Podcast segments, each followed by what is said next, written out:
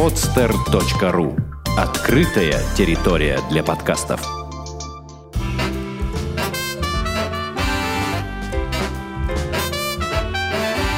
Многоэтажная Америка. Городские истории далекого континента. Привет, дорогие друзья, с вами я, Александр Лукашевич. Мы продолжаем выпуски «Многоэтажной Америки». Сегодня а, у меня гость а, в студии а не через Skype, как бывает обычно. Но я могу сказать, дорогие слушатели, что история обещает быть э, довольно интересной и познавательной. А, почему? Сейчас все сами узнаете. Напротив меня сидит а, Рузанна Иванян. А, Рузанна преподает в Санкт-Петербургском государственном университете сервиса экономики. Э, более 13 лет занимается работой с молодежью на местном и международном уровнях. Руководит Санкт-Петербургской общественной организацией «Молодежный информационный центр», является мультиплеером программы «Молодежь в действии», тренером Совета Европы, такой длинный список, кстати, Розана. Регулярно проводит международные тренинги для молодежи специалистов по работе с молодежью в России и за рубежом по линии Европейской комиссии Совета Европы. Имеет степень кандидата политических наук, два высших образования в сфере журналистики и социальной работы. Автор более 60 научных статей, учебных пособий и монографий. Это все про вас. Ну да. Здрасте. Добрый день. А, Рузанна, ну расскажите, э, наверное, слушателям, да и мне тоже э, будет интересно послушать, э, как вы вообще связаны с Соединенными Штатами Америки? Первый раз я попала в Соединенные Штаты, когда ездила по программе «Открытого мира». Угу. Есть такая программа «Открытый мир». Они возят примерно на две недели представителей общественных организаций. И это было в 2006 году. Я попала тогда в город, который называется Питтсбург. Мне понравилось. Более того, меня поразило то, что Америка существует. Как, как это то же самое когда-то поразило Довлатова. Да? Самое большое удивление для него было, когда он оказался по ту сторону океана, то, что это действительно существует. И э, после этого мне захотелось пожить в этой стране и просто посмотреть, э, что это означает жить в Америке. Э, поэтому спустя какое-то время я стала подавать различные э, заявки – на разные программы, которые могли бы позволить это сделать. И в результате все закончилось тем, что я выиграла грант по программе Fulbright э, и э, смогла поехать в Америку на 9,5 месяцев. Ну, насколько году. я знаю, вами двигало еще и такие, то есть профессиональное какое-то начало ваше, да? То есть вы хотели еще, насколько я знаю, посмотреть, как вообще существует журналистика в Соединенных Штатах Америки. Да, совершенно верно, потому что американцы тратят очень много усилий на то, чтобы воспитывать журналистов. А, и очень много программ существует для журналистов, для тех, кто работает в этой сфере, а, по а, повышению квалификации. Более того, для американцев свободная журналистика – это фактически гарант демократии. И мне всегда хотелось посмотреть, так ли это на самом деле, так ли это на практике. Потому что одно дело декларативные какие-то слова – и призывы, да, а что на самом деле у нас происходит в реальности и как э, эти декларации отражаются в обычной э, жизни, повседневной, профессиональной жизни, для меня всегда оставалась загадкой, поэтому действительно мне хотелось самой на практике посмотреть, как это происходит и что такое американская журналистика сегодня на самом деле. Угу. Сразу же вспоминается такая великая фраза, наверное, одного из праотцов вообще демократии и первой конститу, первых конституций э, Соединенных Штатов Америки, э, Линкольн, насколько я помню. Э, он сказал, э, когда ему задали вопрос, чтобы вы выбрали, вы знаете, наверное, да, эту фразу, нет? Что вы выбрали, правительство mm-hmm. с газетами, либо правительство, ну, то есть что, что вы выбрали из этого, да? Либо правительство просто, либо правительство с газетами. Он сказал, что... Или, или, или газета без правительства. Он сказал, что он бы выбрал газеты без правительства. То есть э, насколько важна вообще э, журналистика в жизни свободной страны, демократической страны, а, понимали еще вот каких-то там, не знаю, уже 200, 200, 300 лет назад.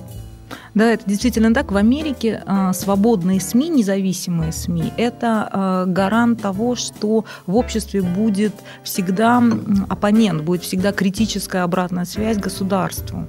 и не только государство. То есть в обществе будет какой-то независимый э, наблюдатель, да, который э, будет действовать в интересах э, людей и будет доносить до них объективную Правда. информацию. Да, объективную информацию или, по крайней мере, если вот об объективности информации сложно говорить, то будет доносить до людей разные точки зрения на одну и ту же проблему и ситуацию, чтобы люди могли самостоятельно сделать выбор. И эта роль э, исторически... Чем, э, кстати, мы сейчас занимаемся. Ну да, да. Эта роль исторически э, была вручена средствам массовой информации в Америке. И американцы очень тщательно следят за тем, чтобы э, СМИ продолжали ее держать, продолжали соблюдать. Угу. И продолжали держать эту планочку независимых журналистов и журналистики. Самой. Вы сказали, что вы искали какие-либо программы, чтобы пожить в Соединенных Штатах Америки чуть больше, чем вы были в 2006 году, и выбрали, точнее, вы получили, вы выиграли грант Фулбрайта. Насколько я знаю, насколько рассказывали гости подкаста «Многоэтажной Америки», а, Роман Дусик и совершенно вот буквально пару или тройку подкастов, выпусков назад а, были ребята а, из Украины, которые сейчас проживают. Также они выиграли грант Фулбрайта, один из них выиграл. И э, учатся журналистике э, в Миссури.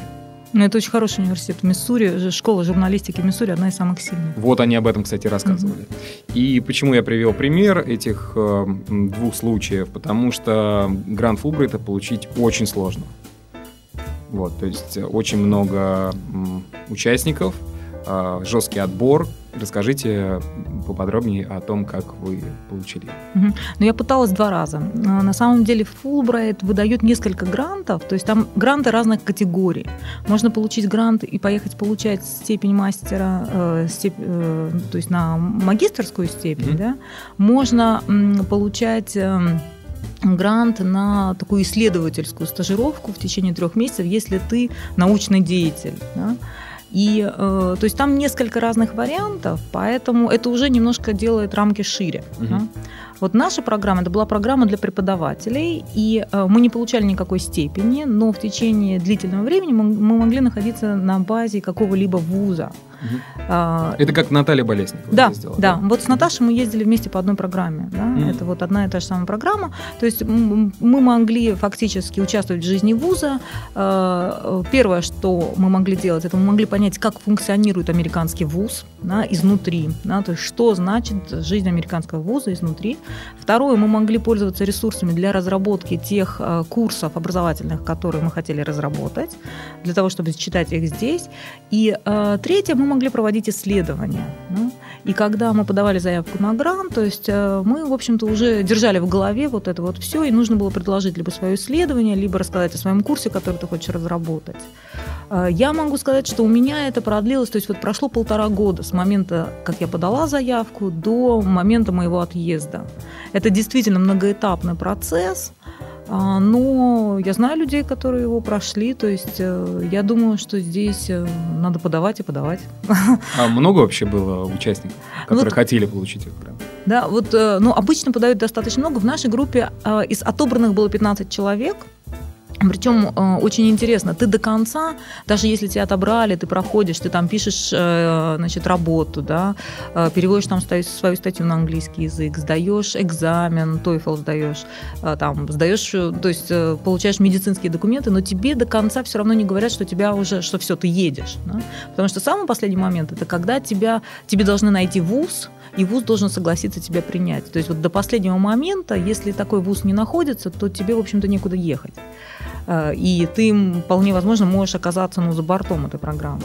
Вот, поэтому это длилось полтора года, и изначально планировала, что я поеду в Бостон, а, вот, э, потому что мне очень хотелось попасть в большой город, и я там написала длиннющее письмо, э, в котором я объясняла, что то замечательное, грандиозное исследование, которое я хочу проводить, оно действительно должно быть в большом городе. Вот. Но так получилось, что тот колледж в Бостоне, который меня собирался принять, затянул с бумагами, и был риск вообще остаться нигде.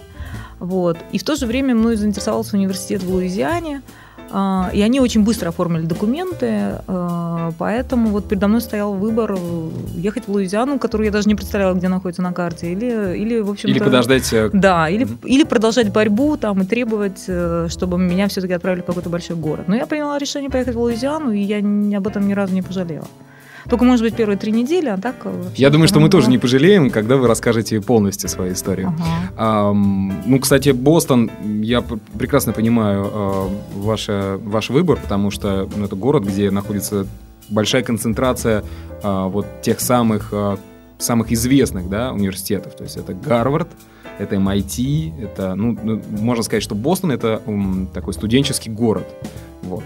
Um, ну, ничего, да, то что, то, что вы туда не поехали. Ну, вы, кстати, там побывали потом, когда уже... Не, я, кстати, до, до него таки не доехал. Не доехал. Не, я оставила это на следующий раз.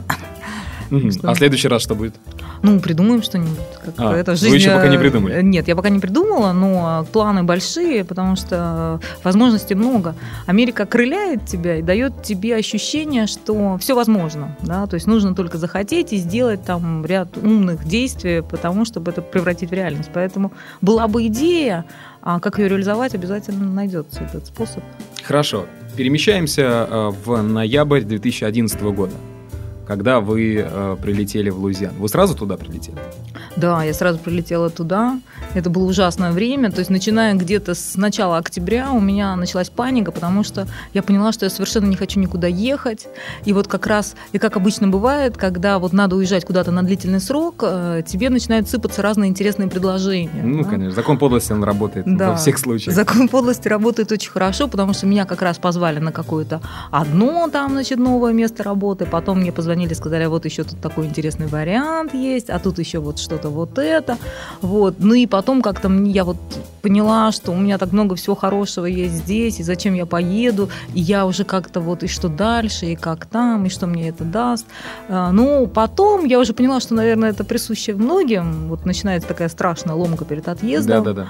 Вот. Э, выход из зоны комфорта. Да, да, выход из зоны комфорта. Я до сих пор я благодарна своим друзьям. А, у меня там несколько друзей было, которые вот сказали мне, да ты что, да ты вообще посмотри на вещи, ну ты что, у тебя уникальная возможность. Там взяла быстро чемодан, собрала и поехал. Mm-hmm. Вот, я им очень благодарна, потому что мне было тяжело. Поддержали таким образом? Да, да, они меня поддержали, они мне сказали, что вообще ничего не произойдет за то время, пока тебя это не будет, потому что тебе кажется, что ты уезжаешь, и все, все тут обвалится, разрушится и, и так далее, а ты возвращаешься, и ты понимаешь, что ничего особо-то тут не изменилось. Mm-hmm. Вот. И, в принципе, все, кто нужно, все тебя дождутся, работа никуда не уйдут. Э, и, и появятся еще и другие. Да-да-да, и появятся еще и другие. Поэтому вот в октябре мне было очень тяжело, а в ноябре мне было еще тяжелее. Потому что... Я вычитал в вашем ЖЖ, кстати, Рузанна вела все это время, пока находилась в Штатах, а насколько я знаю, это 9 месяцев, да, а, вела ЖЖ, и там довольно подробно описывала, что с ней происходило в Луизиане. И одна из первых записей как раз-таки она описывает э, свои ощущения, когда летела в Штаты, да, что было дикое, э, дикое ощущение такой депрессии и вообще зачем это нужно, и как я буду там себя чувствовать, и куда я вообще лечу и тому подобное. То есть какие первые ощущения, вот можете вспомнить? Ну, ужасно. Как, когда прилетели уже? Ужасно. То есть я прилетаю, э, ну, во-первых, там дня за два до отлета я все-таки посмотрела, где этот штат находится. А какой город? А, вот из Москвы летели или Санкт-Петербурга? Я летела из Москвы. И какая То есть точка? я летела Москва, Вашингтон, Вашингтон, угу. Хьюстон, а, Хьюстон, Батон Руж, по-моему, такой Две маршрут. Пересадки. Да, да. То есть в целом это было примерно 25 часов в самолете. Ну, а, это ужасно. Ну, это я ужасно, знаю. да, это ужасно. Плюс вот время разное, такой весь уставший. И главное, ты совершенно не понимаешь, зачем ты туда летишь. Вот, поэтому, когда... И я до этого тоже, я нигде долго не училась, mm. да, и нигде, в принципе, кроме Санкт-Петербурга, долго не жила. То есть я всегда приезжала и уезжала. Поэтому... Особенно тяжело, наверное, первые дни Ой, из-за этого, Ну да? да, тяжело, тяжело. Потому а с английским что... как у вас было? Ну, до тех пор, пока я туда приехала, мне казалось, что у меня очень хороший английский. Это большое заблуждение многих людей на своем уровне английского языка. Да, действительно, потому что ну, первый облом произошел, когда я сдавала TOEFL, и я как-то к нему совершенно не готовилась, потому что я настолько была уверена в своем безупречном английском, что я просто думала, ну куда, зачем мне человека с моим уровнем английского еще чего-то готовиться. Но не очень высокий балл TOEFL, он, в общем-то, как-то этот, такая первая, первая пощечина, mm. но такая основная пощечина, когда я, конечно, уже прилетела в Америку, и я поняла, что люди говорят совершенно с другим темпом, да, я не понимаю, плюс интонация совершенно еще, другая, да, совершенно другая интонация, плюс э, я поняла, что Э, когда я говорю, потому что я брала интервью у журналистов, и потом я расшифровывала эти интервью, и я когда слушала себя э, в записи, я ужасалась, потому что это был настолько вот русский, русский акцент, акцент да? такой вот русский акцент от души, особенно явно он, он прорезался вот в тех моментах, когда мне казалось, когда я старалась говорить с американским акцентом, вот тут вот русский акцент, он настолько лез, и я была так расстроена, что я даже вот брала частные уроки акцент, то есть изменение акцента, работа над акцентом. И я, сколько я взяла, э, у меня было три э, было репетитора, у нас было три занятия. В общем, я после этих трех занятий я накупила каких-то материалов, что-то там пыталась как-то вот mm-hmm. это вот сделать, говорить по-другому, но в результате я поняла, что это безнадега.ру.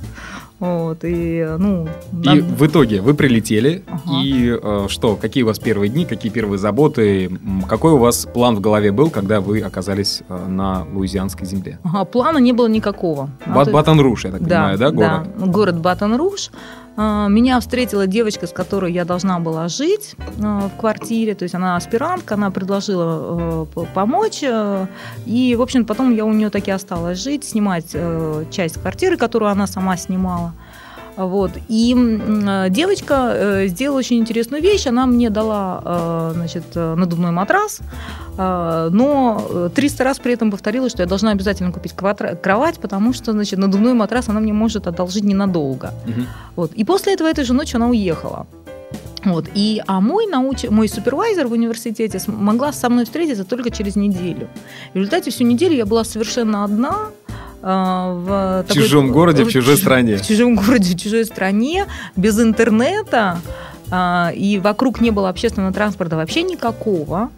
А, Кстати, проблема городов, о нем говорили буквально в предыдущем выпуске, что действительно очень тяжело. Вот э, девушка знакомая в Лос-Анджелесе, да, сейчас, она также пишет, что ну невозможно вообще добраться из одной точки в другую, э, не имея машины или там, э, не знаю, какого-то другого средства передвижения да, личного. Да, совершенно верно, потому что, ну, это та Америка, которую мы не знаем, что тут действительно слово go в Америке означает проехать, да, оно это не означает пройти. Угу.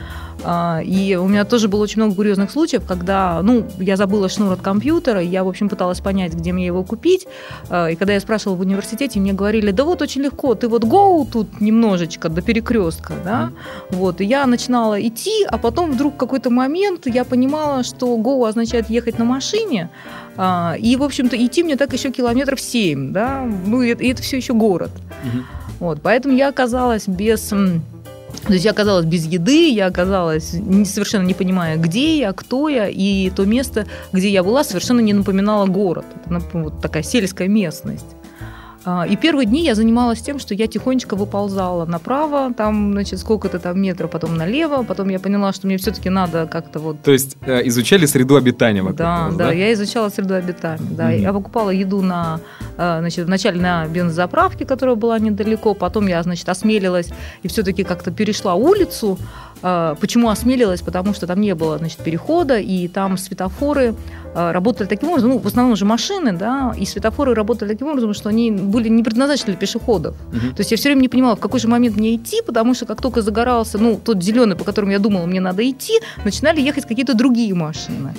Вот. И я, значит, как-то так очень... Хорошо, что там отношение к пешеходам очень такое трепетное. Оно было очень интересное, потому что люди действительно были удивлены, когда меня видели. Mm-hmm. Да? Когда я все-таки через какое-то время поняла, где ближайший магазин, и стала двигаться в его направлении, то э, сколько там, 40 минут мне надо было до него дойти пешочком. Причем тротуаров тоже нет, я там шла по газону. А, вот. И э, народ действительно удивлялся, когда видел, что я иду пешком, потому что там это достаточно необычное явление. А, я знаю одну свою знакомую, она когда туда переехала, в это место, она там пошла с ребенком в коляске гулять по своему кварталу, и какая-то женщина к ней подошла и стала, значит, спрашивать, все ли у нее в порядке и так далее и тому подобное. И потом выяснилось, что эта женщина подумала, что ее выгнал муж, что вот раз она с ребенком вот так вот ходит, непонятно где и как. Поэтому вот я оказалась в таком загадочном месте и тихонечко там привыкала. Я думаю, Рузанна, нужно немножко посвятить слушателей в географическое положение штата Луизиана. Это все-таки южный штат, э, который находится рядом, там находится Алабама, Джорджия, э, Техас, Нью-Мексико. Это, в принципе, недалеко друг от друга штаты находятся, так понимаю, да? Ну, Миссисипи. Миссисипи. Э, соответственно, рядом с вашим городом находился один из известных городов, э, который называется Нью-Орлеан. Да, да. Mm. Новый Орлеан – это, конечно, совсем другая история. Вообще, что меня удивило, то, что Батон-Руш вообще столица штата. Но на самом деле этот город намного ску... То есть он, э, он большой, но он как-то э, большой в плане географическом, но не в плане ментальном. Угу. То есть Новый Орлеан это совсем другая история. Это действительно город джаза, это действительно город праздников. И вообще Луизиана это штат, который позиционирует себя как штат праздников. Э, там постоянно какие-то вот фестивали, причем один другого смешнее. Э, но в основном они проходят в Новом Орлеане, а в Батон-Руже такие вот отголоски, да, хотя Батон-Руж столица штата. Вот. Но из таких необычных вот фестивалей, сейчас как раз февраль, это время Мади Гра, это просто совершенное безумие, когда э, народ, э, то есть по улицам едут платформы, э, значит, народ в костюмах с этих платформ разбрасывают маленькие подарки и бусы, да, такие пластиковые бусы, и э, задача всех окружающих, значит, вот это вот все ловить, вот, и вешать на себя, и чем больше ты поймаешь, значит, тем лучше, и эти тоже бусы, они там, значит, вначале как-то я ловила все подряд, да, все, что до чего до могла, могла дотянуться, а потом там есть тоже своя иерархия в этих бусах, значит, что-то круче, что-то менее крутое, и там своя стратегия, потому что людей много, ты не все можешь поймать. В общем, там очень много всего. Вот Мади Гра – это самый сумасшедший праздник э, в Луизиане в феврале. Это две недели безумства, и все заканчивается во вторник, э, и заканчивается это все тем, что во французский квартал Нового Орлеана входят входит конная полиция, которая полностью оттесняет народ, и все. И вот в 12 часов ночи все заканчивается. А, кстати, хотелось бы вспомнить слова а, Познера и Урганта, а, которые они написали и вообще рассказали в своем фильме, а также в книге «Одноэтажная Америка». Они проезжали этот штат Луизиана и заезжали в Новый Орлеан. И, кстати, Новый Орлеан, вот Владимир Познер, он очень любит этот город, э, особенно э, до происшествия, которое произошло в 2005 году, летом. И вот они приехали год спустя после э, урагана Катрина и после того, что произошло с этим городом, и что они пишут в своей книге «Одноэтажная Америка». Говоря о Нью-Орлеане сегодня, нужно уточнять, о каком периоде речь. А, ДК или ПК? То есть до урагана Катрина или после? Если до, то я провел в нем несколько дней, и город меня пленил. Конечно же, и прежде всего своим знаменитым французским кварталом, от которого веет таинственностью, чувственностью, чуть-чуть опасностью. Здесь я окунулся в возбуждающий аппетит, э, возбуждающий аппетит аромат креольской и кейдженской кухни в крепких запахах местных сигар, но более э, всего э, водопад ни с чем не сравнимой музыки. Он, этот водопад, лился из каждой открытой двери каждого питейного заведения знаменитого Бурбон-стрит. Выбирай, что твоей душе угодно. Диксиленд, Зайдека, Кейджен, блюзы, спиричуалы. И все это живые исполнители, черные, белые, креолы, мастера своего дела. Именно здесь в самом начале прошлого века родилась музыка, которая прославила Америку на весь мир, то есть джаз. Именно здесь начинали свой путь такие легенды, как Кинг Оливер, Сидни Беше, Джелли Ролл Мортон, Кид Ори и сам Луи Армстронг. Э, их раскрепощенные души продолжали жить здесь, на битком набитые любителями музыки э, женщин, выпить и закусить Бурбон-стрит, и после того, как э, они ушли в мир иной. Это было слышно почти видно, но это было до Катрины, а вот после — троеточие. И они как раз-таки были уже после этого происшествия, заметили, что, конечно же, не было такого, такого изобилия, что ли, да, заведений с, живи, с живой музыкой и тому подобное. Вот что вы увидели в Новом Орлеане вот, в 2011 году? Угу. Ну, в мне, этом плане. Да, мне кажется, что э, Катрина, она все равно отложилась. Да? Люди про нее говорят, они ее вспоминают. Угу. И э, я там общалась с людьми, которые в момент урагана были в совершенно разных ситуациях. Я общалась с двумя девочками, которые, две соседки, они оказались на крышах своих домов, да, потому что дома были полностью затоплены. Угу. Но они все равно считают, что это было правильно, что лучше было оставаться в своем доме и видеть, что происходит, чем вот оставлять все мародерам и уезжать, да, а потом возвращаться и смотреть то, что получилось. Я даже общалась один раз с одним э, мужчиной, он мне сказал, что во время урагана у него на крыше оказалась ванна. Я не понимаю, как. да, но какая-то вот ванна, да, пробуравила, ну, то есть э, продырявила ему крышу. Вот. То есть э, Катрина, она явно или неявно присутствует, но мне кажется, что в остальном город восстановился. Потому То есть что... вы не увидели такого нет, конкретного отпечатка, Нет, да? я не увидела э, прямо вот жутко, жутких, как, ну, может быть, угу. просто прошло уже время, угу. а потом, даже во время Катрины, даже во время урагана, там все равно были такие музыкальные клубы, которые, ну, питейные заведения даже во французском квартале, которые продолжали работать да, потому что людям нужно было куда-то приходить, да, все равно приходить. Вот такие местечки. Развлекаться как-то, да, ну, отвлекаться даже, я бы сказал. Да, эти местечки, они даже не столько там способ отвлечения, способ социализации. Американцы достаточно, то есть они э, уважают privacy, да, и жизнь каждого, это, в общем-то, немножко закрытая сфера, поэтому они приходят в такие места э, общаться, это социальная коммуникация, и даже там прийти и сказать, боже мой, какой кошмар, что с этим ураганом, куда смотрит правительство, нужно иметь это место, куда прийти, mm-hmm. да, и вот, вот такие места, они как раз вот в первую очередь для этого.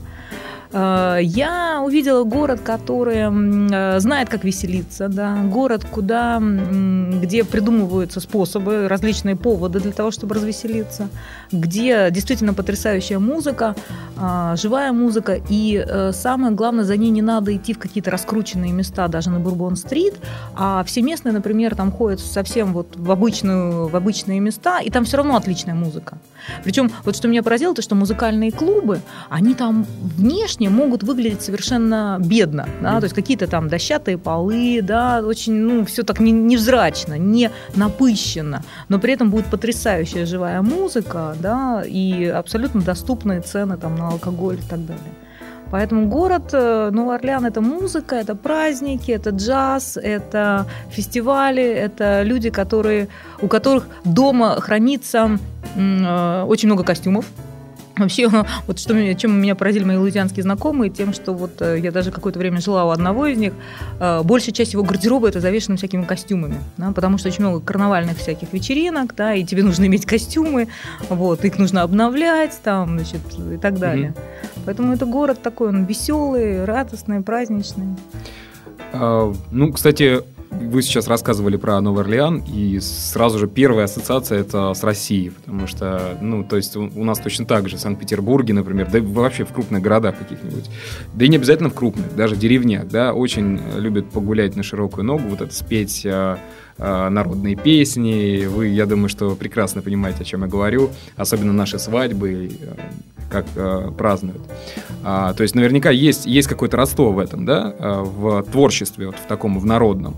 Луизиана и э, русского человека. Русского имеется в виду так, в таком понимаю, в России, российского человека. Я понимаю, да? я понимаю. Ну, вот я бы ответила так. Если ты хочешь найти это родство, ты его находишь. Да? Угу. Или а. все-таки это вообще другая история? Ну, я бы сказала, американцы по-другому гуляют. Американцы, вот, ну, то, что я видела в Луизиане, они веселятся по-другому. Да? То есть, например, э, ну, во-первых, как бы совершенно, ну, с алкоголем, да, совершенно другие правила. то есть, для того, чтобы веселиться, людям не нужно предварительно там так хорошо набираться. Разогреваться, да? Да, да разогреваться. Во-вторых, что мне тоже очень понравилось, там совершенно другая культура в отношении костюмов. То есть э, какие-то праздники или не в праздники, э, ну, в основном в праздники, там, во время фестиваля совершенно нормально то, что люди семейные, взрослые, там, людям под, под 70-60 лет, они э, одевают какие-нибудь костюмы совершенно такие потрясающие, которые до этого они три недели шили сами своими руками, да. И вот они в таком виде ходят по Новому Орлеану, и весь, весь город забит вот людьми в каких-то совершенно непонятных костюмах, которые они там делали, шили. Причем, если это там семейная пара, да, они еще так стараются сделать, чтобы костюмы друг к другу вот подходили ходили, да, mm-hmm. то есть в одной эпохе или там в каком-то одном стиле э, и так далее. Я не видела такого костюмированного безумия ни, нигде в России. У нас что-то подобное есть на юге. Я имею в виду вот Краснодарский край и южнее. Мне кажется, вот те народы и народности, которые живут там, они вот вообще юг, он, наверное, как-то откладывает отпечаток на вообще на людей, на их поведение, да, на ощущение э, жизни, там, про, про празднества и тому подобное. То есть э, я вот уже сколько раз проводил аналогии, то, что э, люди, которые живут на юге, они более открыты, более э, экспрессивные, они такие экстраверты. Вот. А северяне немного другие. Немного такие скованные, то есть они у них вот разум на первом месте, все, мы веселимся, то есть работаем, все такое. И вот, кстати, в Америке это тоже очень, ну, показательно, потому что я был в северном штате, и люди там, э, ну, там, не знаю, у нас э, афроамериканцев вообще не было практически. Вот. Они к ним относились, ну, как-то, мягко говоря, не очень, да, не очень толерантно, хотя странно, в Соединенных Штатах на, находимся. И также а, отношение к работе у них очень серьезное, то есть там никаких опозданий, ничего подобного такого не должно быть. А, у них отношение к праздникам, ну, тоже довольно-таки такое совершенно, ну, не знаю, они не сильно запариваются, что у них а, мало, мало каких-то праздных дней, и там они, ну, не так много времени проводят на дискотеках там, или в барах. А на юге совершенно другая история.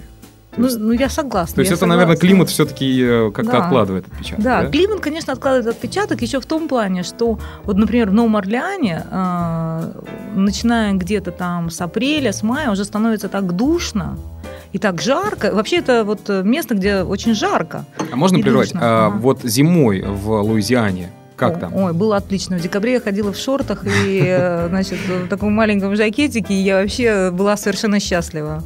Но это зима еще была очень Но это очень теплая. странно. Вот для нас winter, да, это, это вот, вот сугробы минус 20, а у них winter, это вот, э, не знаю, шлепки и шорты. Да, да, нет, э, ну, да, зима, климат там, конечно, в этом плане, он э, зимой мне, мне очень нравилось, весна была потрясающая, потому что все цвело, и там такие необычные деревья, там такие вот растительность, природа совершенно необычная, то есть это было потрясающе.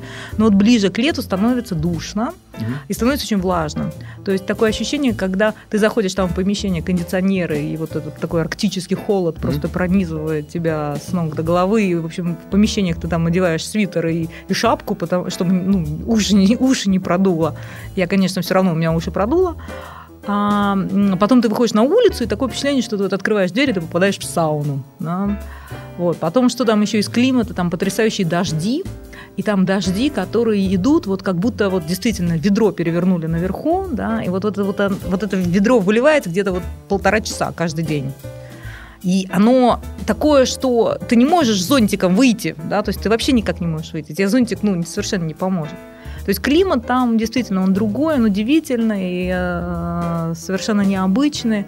Э, Тропический, что ли, какой-то? Я, честно говоря, я не знаю, это тропики или это субтропики, ага. но это вот где-то в этом, да, то есть однозначно. Там. И поэтому такая духота, конечно же, столько да. воды, и все это начинает испаряться потом, да? Да, да. А, ну, да. ну, естественно, Мексиканский залив рядом. Да, да, и вот это водоворот тоже. идет. Да, и плюс там же достаточно такое болотистое место, да, поэтому это тоже влияет. И, и поэтому, когда такая вот погода, да, такой климат, то э, очень сложно быть таким собранным, концентрированным mm-hmm. и э, работоспособным, выстроенным, организованным. Поэтому луизианцы, они как-то так легче относятся. А, там действительно культ еды, там немножечко отличается еда а, по сравнению с оставшейся Америкой, то есть есть своя луизианская кухня.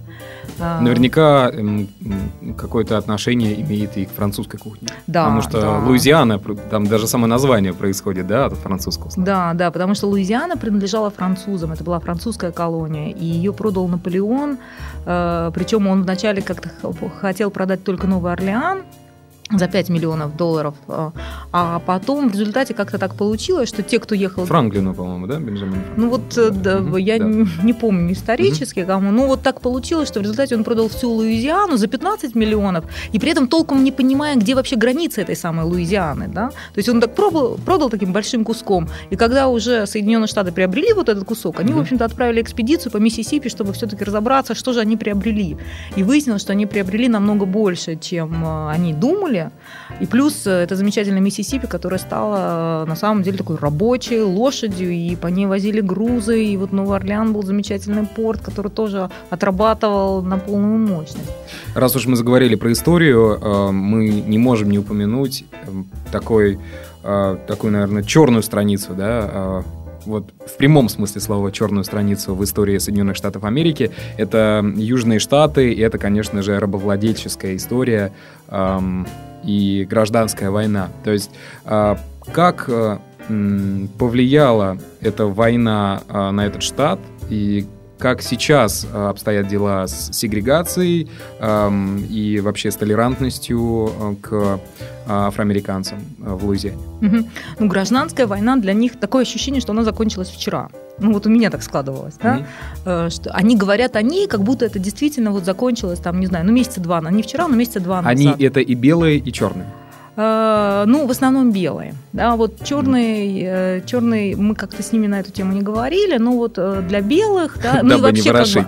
Как бы, ну да, да, вот вообще для белых, ну и даже не для белых, мне кажется, это все-таки вот присуще штату, то есть они такое ощущение, что вот гражданская война закончилась вчера, и вообще мне кажется, что в истории Америки, ну это моя интерпретация, да, было два таких эмоционально сильных эпизода, это вот гражданская война и, значит, падение башен близнецов, да, а такое впечатление, что между этим было достаточно, ну вот эмоционально спокойных, эмоционально спокойный какой-то фон, который людей в таком единстве не затрагивал. Вот. Гражданская война, поскольку это все-таки южный штат, да, то здесь нет, нет вот такого, э, этого, значит, э, такой жесткой позиции, что да, рабство было ужасным, и вот, значит, благодаря гражданской войне это черная страница закрыта и так далее и тому подобное. Да? Потому что на самом деле, благодаря вот гражданской войне и тому, что рабство было искоренено, э, собственно говоря, штат обеднел. И вообще Южные Штаты, они очень резко упали экономически, потому что э, было вот э, отменено рабство. И плюс, что меня еще поразило. Ну, меня... это очень даже логично. Ну да, это очень логично, но при этом тоже, что меня поразило, ну это опять же моя интерпретация, да, mm-hmm. что с отменой рабства никто не выиграл потому что э, черные, они как бы остались ни с чем, у них ничего не было, да, поскольку они были в статусе рабов. Теперь они в том же, также ничего не имея, стали свободными. Получили какие-то права. А, ну, как бы да, в, в кавычках, кавычках да? какие-то права, но и в результате большая часть из них оставалась работать у тех же самых хозяев, да, которые им должны были теперь платить, а хозяева, значит, как получается? То есть раз ты не моя собственность, значит, я за тебя уже не несу ответственность, да? Угу. И получалось, что, значит, э, как бы рабам выдавали даже не деньги за работу, а какие-то вот эти талончики, да, которые могли отовариться, э, могли быть отоваренными только в том магазине, который этот рабовладелец у себя же, то есть он уже не рабовладелец, но угу mm-hmm. которую он у себя же открывал. То есть получалась вот такая плантация. Скрытое рабство. Ну, вот получается, опять же, да, да, то есть формально оно не было, но реально эти люди оставались бедными, и, в принципе, до сих пор, э, ну, в основном, вот неблагополучные и бедные семьи, это черные семьи, по крайней мере, вот в нашем штате, mm-hmm. как в нашем штате было, как правило. Поэтому, э, ну, с отменой рабства, да, то есть все равно черные оставались там же, и э, как бы они оставались бедными, да, и они оставались еще и незащищенными, потому что особых прав у них не прибавилось. Угу. И плюс взамен этого пришла сегрегация, с которой тоже ну, приходилось бороться. И э, до сих пор я, например, я все равно ощущаю, что это все равно отголоски есть, да, отголоски есть, и они проявляются в каких-то, ну, например, там в том же Батон-Руже есть э, государственный университет Луизианы, где я была, да, это исторически был такой белый вуз для белых, да, и есть, значит, в том же городе вуз, который исторически был вузом для черных. Но если вы придете туда сейчас, да, то, конечно, вы увидите черных, которые учатся в вузе для белых, да, но ну, вы, смешанные, да, то есть... да, да, но вы вряд ли увидите белых, которые учатся в вузах для черных. Или вот все-таки Но здесь вот уже экономич, есть... экономический здесь фактор, уже да, совершенно играет. верно, да, совершенно верно, совершенно верно. Здесь уже как бы и, и то же самое с домами, да, ну с поселениями, да, то есть все равно как бы получается вот, там районы, где в основном живут э, черные, это как правило там менее благополучные районы, да, более менее благополучные, что это означает? Это означает они бедные районы, да, то есть там вот часто стрельба, там какие-то вот криминальные вещи, наркотики и тому подобное. Да, да, да, да, да. Конечно, ну совершенно верно. Здесь вот больше экономическая сегрегация, но а, так получилось, что в Америке она тоже связана еще и э, с цветом кожи, и вот с бэкграундом, который за этим стоит. Но что меня еще, вот, вот возвращаясь к гражданской войне, да, что меня тоже удивило. Удивило то, что э, после гражданской войны у них начался период, когда они стали идеализировать то, что было до гражданской войны. И вот, например, фильм «Унесенные ветры», он с такой с идеализацией такого старого-старого американского юга, да, и это тоже, то есть мы тоже не можем считать полностью, что так оно и было, я не специалист по Америке в этом плане, да, но тоже вот после гражданской войны начался период, когда, ну, на фоне разрухи того, что все было развалено, да, mm-hmm. и более того, приходилось платить очень большой налог. Потому что что сделали северяне? Они сказали южанам, что, дорогие друзья, ну, мы победили, вы теперь нам денег должны со своих плантаций, да, то есть вы должны теперь нам налог платить. Ради бога, вы тут выращиваете свой хлопок или свой сахарный тростник, ну, теперь, значит, э, деньги, деньги, деньги. Вот, такая американская тоже, ну, американский штрих. Деловой подход. Да, очень, очень войне. деловой подход, очень деловой подход.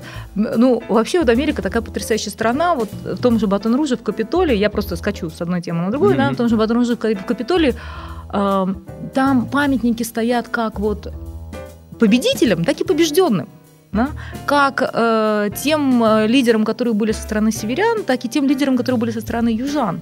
И вот это тоже такой интересный американский штрих, потому что я его тут же перевела в российскую реальность. Это все равно, что там большевики поставили бы памятник Колчаку.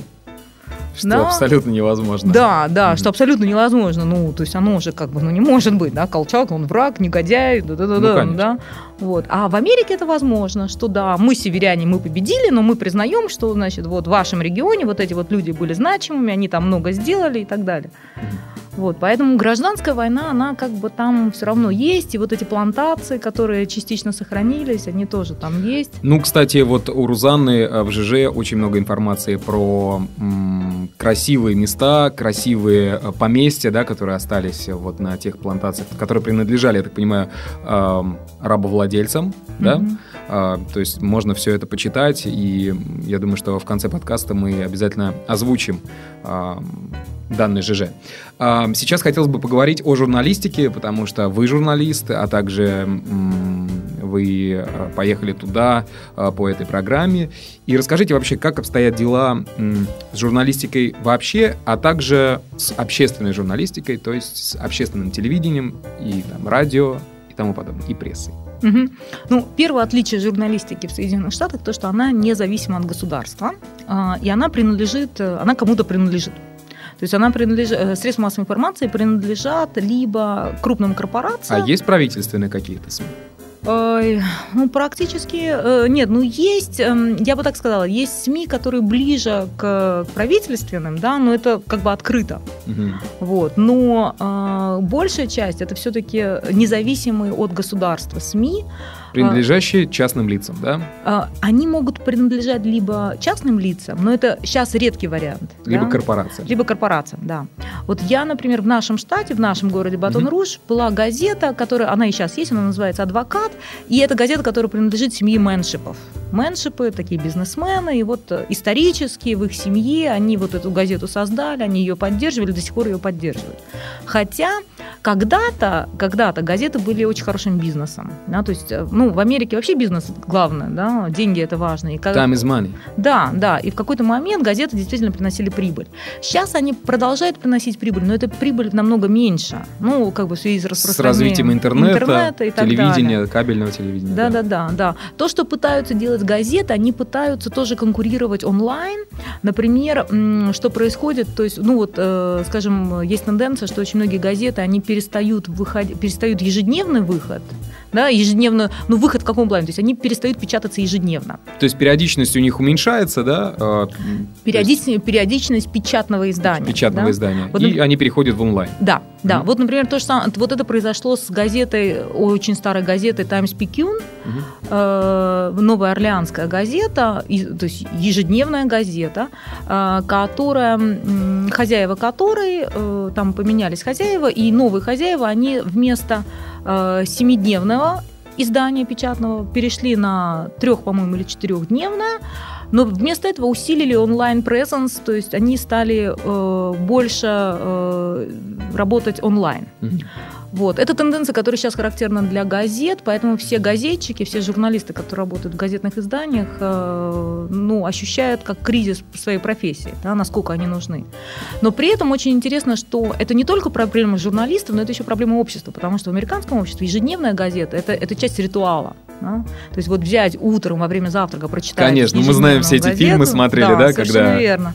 И это... глава, глава семьи встает с утра, значит, берет этот яичницу с беконом, апельсиновый сок и раскрывает Ага. газету утром, которую ему кидает почтальон. Кстати, почтальон это вообще отдельная история в Соединенных Штатах. Они там встают чуть ли не в 4 утра или в 5 утра и пешком обходят э, и раскидывают вот эти вот, да, или там ездят на эм, велосипед.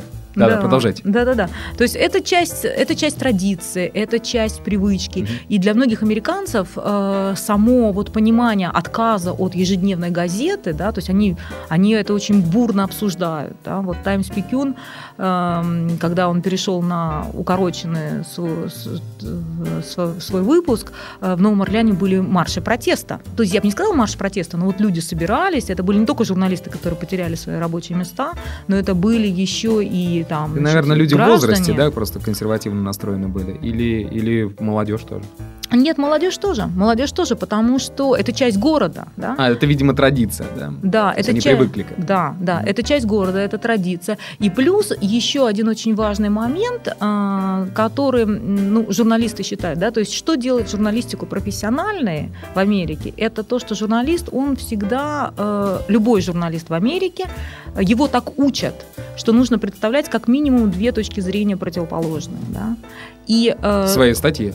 В своей статье, Мгм. да. То есть своя статья это означает, что твоего мнения там все равно не должно быть вообще никак, ни в каком виде. Это очень интересно. Э, не Потому что у нас э, редко встретишь в статье действительно несколько точек зрения. Ну, совершенно верно, потому ну, мне так кажется, опять же, у нас журналистика более авторская, да, у нас журналист, он, э, он больше присутствует в своем материале, да, он, вот, его точка зрения, она важна, ему важно донести свою точку зрения. То есть, получается, такая личностная, да, какая-то журналистика. Да, да, да, да. Ну, опять же, вот мне так кажется, в Америке журналист это просто передатчик, и главная задача для любого журналиста это как минимум, то есть как максимум осветить ситуацию с разных точек зрения и как минимум хотя бы с двух точек зрения. да, две противоположные точки зрения.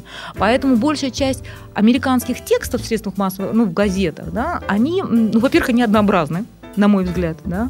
Во-вторых, э, если там журналиста Васю заменить на журналиста Петю, ты по тексту никогда не поймешь, что вот заменили журналиста, да, потому что тексты, они настолько тщательно вычищаются. Это мы сейчас говорим о региональной журналистике. Э, и реаги- Но это, это та- т- не только региональная, это общая, общая традиция журналистики. Да? Э, Там настолько вычищаются вот эти личностные какие-то моменты журналист, журналистские, то есть журналист, он настолько должен быть вне вообще подозрения, что он хоть как-то кому-то симпатизирует ангаж- и так далее. Мгм. И вот я когда спрашивала журналистов, вы себя считаете ангажированным человеком? Или у вас есть какой-то, м, какой-то как это сказать, э, ну, bias? Предубеждение, да? Да, да. То для жур- американских журналистов самая большая проблема э, вот действительно себя как можно дальше отодвинуть от истории, которую он рассказывает, от своей статьи. Поэтому они всегда стараются привести там две, как минимум две противоположные точки Мгм. зрения. Э, Ну, вы знаете, я сразу вспоминаю Нью-Йорк Таймс, газета, да, и там же очень много колумнистов. Там очень много э, журналистов, которые пишут от своего имени с каким-то своим оттенком, да? Это другой жанр. Колумнист – это другой жанр. Э, То есть совершенно верно, очень хорошее замечание. Да? Я совершенно забыла про то, что существует еще такое понятие, как колумнист.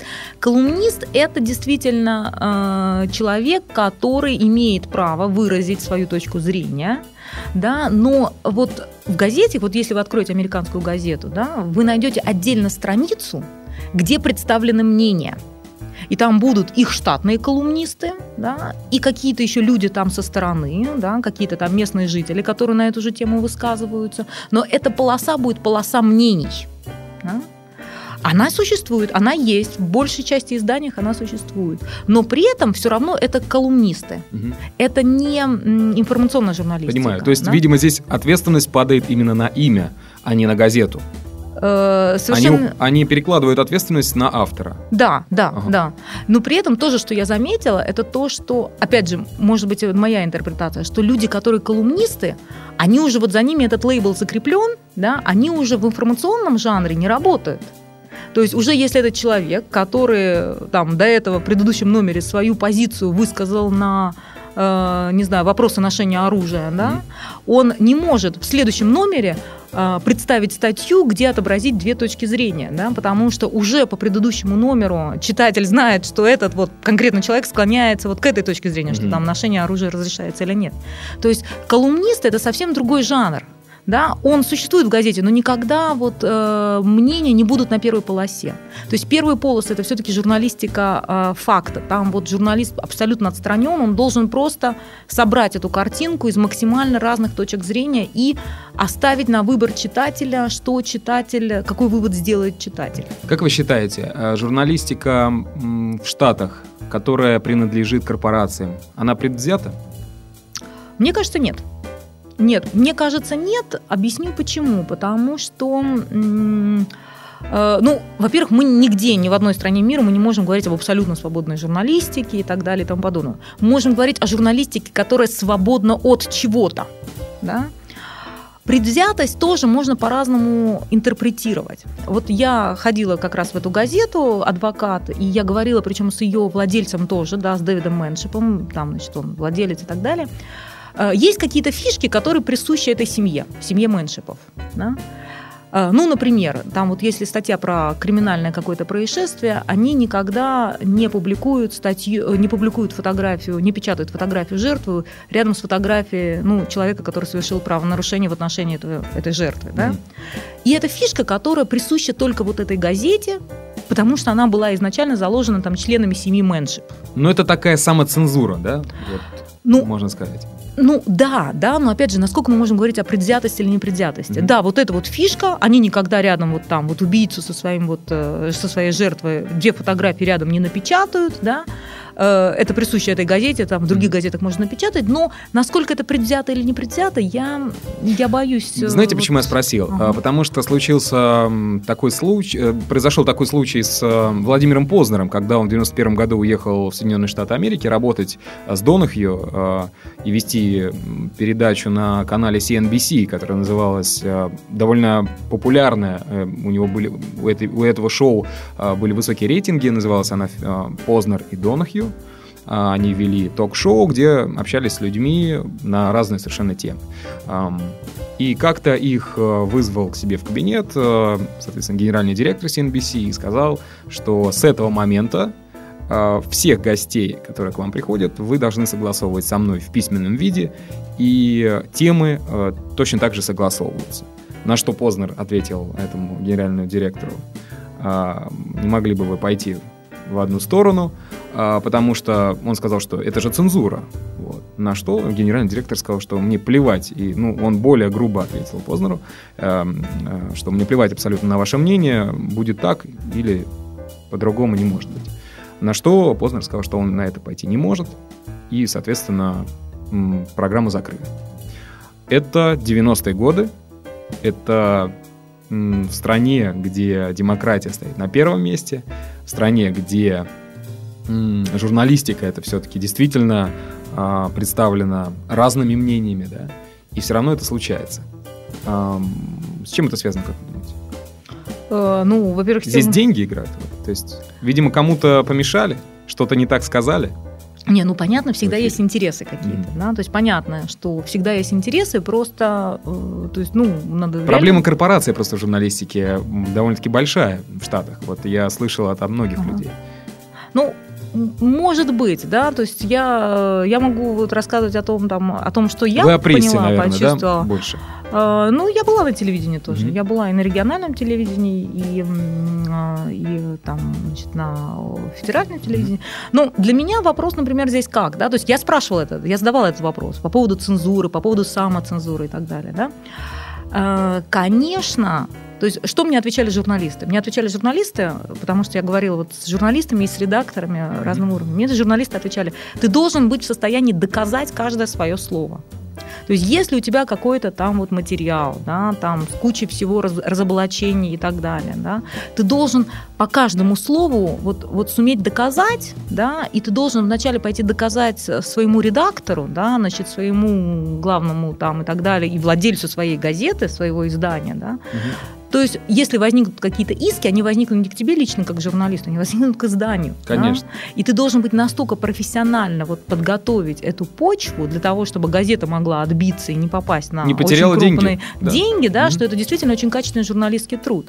И поэтому многие средства массовой информации, например, они, опять же, я так думаю, они не идут на это, потому что до конца э, не, недопроверены факты или не до конца там То есть чистая они работа. не рискуют лишний раз, да, гру- Мне грубо кажется, говоря. да. Мне кажется, да, потому что для того, чтобы рисковать, у тебя настолько должна быть, ну, идеально сделана твоя журналистская работа, да, настолько ты должен вот аналитически это все там расследовать, просто вот как следователь.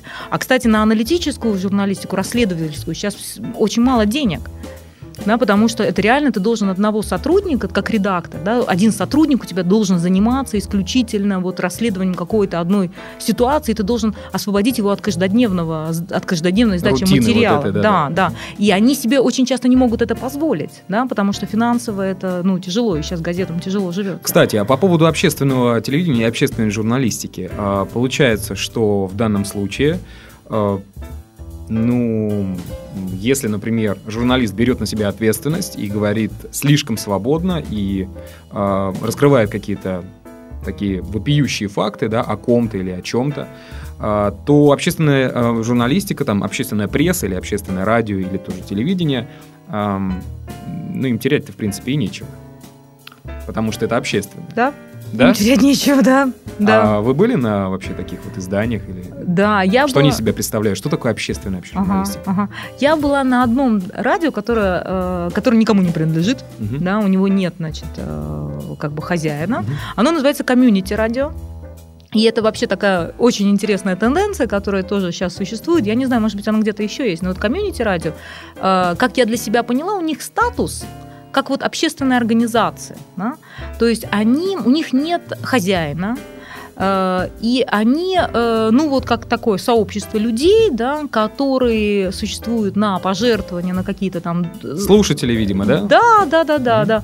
Вот, например, это радио комьюнити делало различные какие-то мероприятия, и вход на эти мероприятия был платным, мы там платили по 20 долларов э, за какой-нибудь такой легенький концертик на газончике и так далее. И эти деньги шли на поддержание вот этого комьюнити радио. Отлично.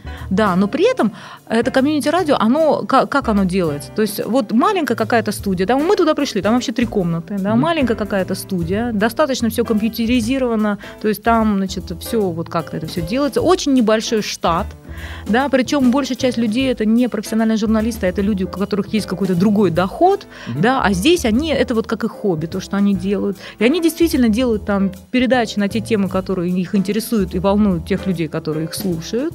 И это на самом деле получается такое независимое, потому что у них нету, э, у них, у них так мало всего, да, что они совершенно могут быть независимы. Вот. И это радио пользуется большой популярностью именно потому, что оно никому не принадлежит, да, потому что люди воспринимают его как свое. И, видимо, там нету таких фильтров, которые есть в крупных изданиях, да, фильтров из э, одного редактора, там, твоего редактора, главного редактора, и потом э, материал там уходит, да, проходит дальше в народ. Здесь, видимо, про вся правда матка рубится открыто, да, как говорится. Тоже нельзя так говорить, Тоже потому что самый главный фильтр, да, то есть главные фильтры... Ответственность. Да, главные фильтры, которые существуют в американской журналистике, это вот э, кодексы, кодексы журналистского там поведения или журналистской работы. Причем эти кодексы, они могут быть э, как бы письменные, могут быть э, там устные, какие угодно, но есть определен, я бы даже не сказала кодексы, стандарты стандарты журналистской работы, да, которых там вот человек приходит, поступает в школу массовых коммуникаций или на факультет журналистики, ему вбивают вот это вот да, с самого, самого начала, что ты должен быть как журналист вот, вот, вот так вот, вот, вот это вот стандарты работы. Да? Потому что я, например, говорила с профессором, который приезжал в Россию э, в 90-х годах, и он был поражен тем, я говорю, вот, 90-е у нас, всю правду матку стали говорить, журналисты стали такие активны. Он схватился за голову и говорит, да вы что, у вас же пошла такая чернуха, грубо говоря, да, потому что... Потому что безответственный подход. Потому что, говорит, никакими стандартами это не Да. было лимитировано. Говорит, потому что вначале были как бы жесткие тиски, Мгм. а потом это вдруг как полилось, и поскольку не было внутрипрофессиональных стандартов, да, Конечно. А, то вот полилось все, что полилось, да, и кто там перепроверял э, информацию и, и так далее, да. А в американ, американская журналистика на самом деле, вот как я посмотрела, как работают люди, э, человек написал, да, он сам себя там, значит, вычистил, да, дальше его посмотрел редактор отдела, дальше посмотрел, значит, замредактора издания, дальше посмотрел редактор издания. Они э, настолько, вот у них вот эти фильтры, да, настолько они несут ответственность за каждое в конце слово. получается качественный, ответственный продукт. Вымытый от всяких вот моментов продукт, mm-hmm. да, да, да. Хотелось бы, конечно, и другие вопросы поднять, но время поджимает. Я думаю, что стоит уже переходить к завершающим рубрикам подкаста. Это я попрошу вас, э, наверное, закрыть глаза и представить три картинки, которые всплывают в голове, когда вы думаете о Соединенных Штатах Америки. Закрыла глаза, все повсплывало. Ну, у меня всплывает перед глазами э, потрясающая природа штата Луизиана. Угу. Первое. Толстые, толстенные дубы, темно-коричневые, темно-зеленая листва, уникальные совершенно угу. цветы, бабочки в ладонь. Первая картина. Вторая картина – аллигаторы – которые, э, ну, не в каждой речке. Причем, да? как вы писали, не стоит путать их э, с крокодилами, потому да. что крокодилы это маленькие э, такие ребята. А аллигаторы, ну, не знаю, голова может быть там, не знаю, с метр, например, ну, да? Аллигатор, там, там какие-то вот, бывают. да, там есть нюансы, но сам факт, что аллигаторы это вот жители Луизианы, и у меня был свой личный аллигатор в речке, который я проезжала каждый день, который ездил, когда ездила на работу в университет. Угу. То есть представьте, да, город, там машина, туда-сюда, вот. И маленькие, ну как маленькие, простите, метр двадцать аллигатор в речке, каждое утро в 9.45 он там, и я, значит, проезжая мимо университет, вот в разных позах его фотографировала. Вторая картинка была аллигатор. Да, аллигатор. Так. Третья?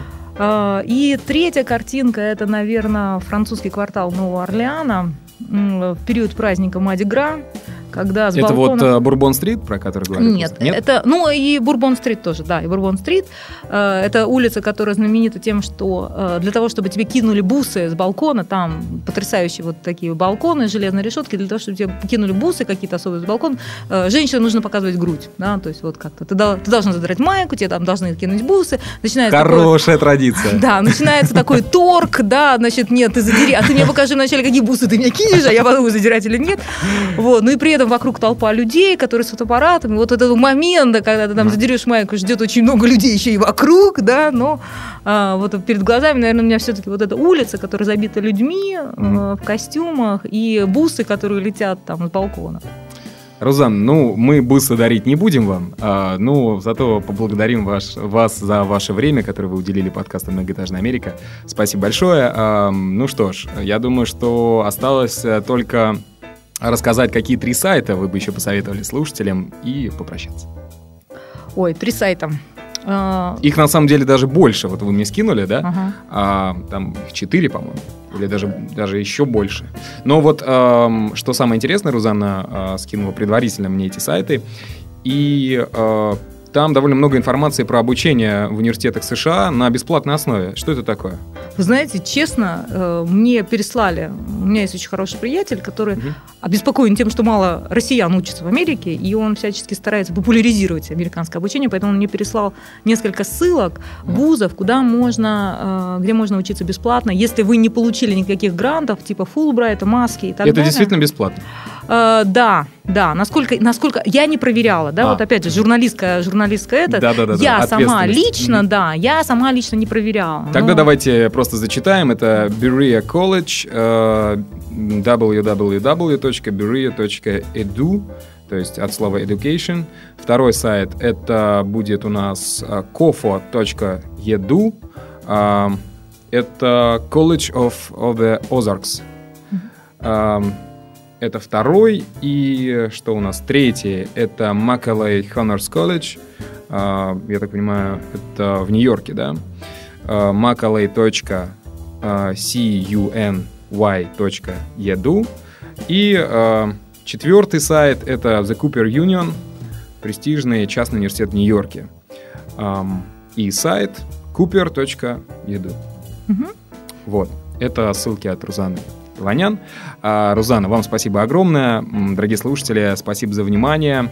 А, вот такой вот у нас э, продолжительный выпуск, но, тем не менее, наполненный полезной информацией. С вами был я, Александр Лукашевич. Не забывайте группу ВКонтакте wiki.com slash m, нижнее подчеркивание, Америка. Всем спасибо, всем пока. Рузана, пока. До свидания, счастливо.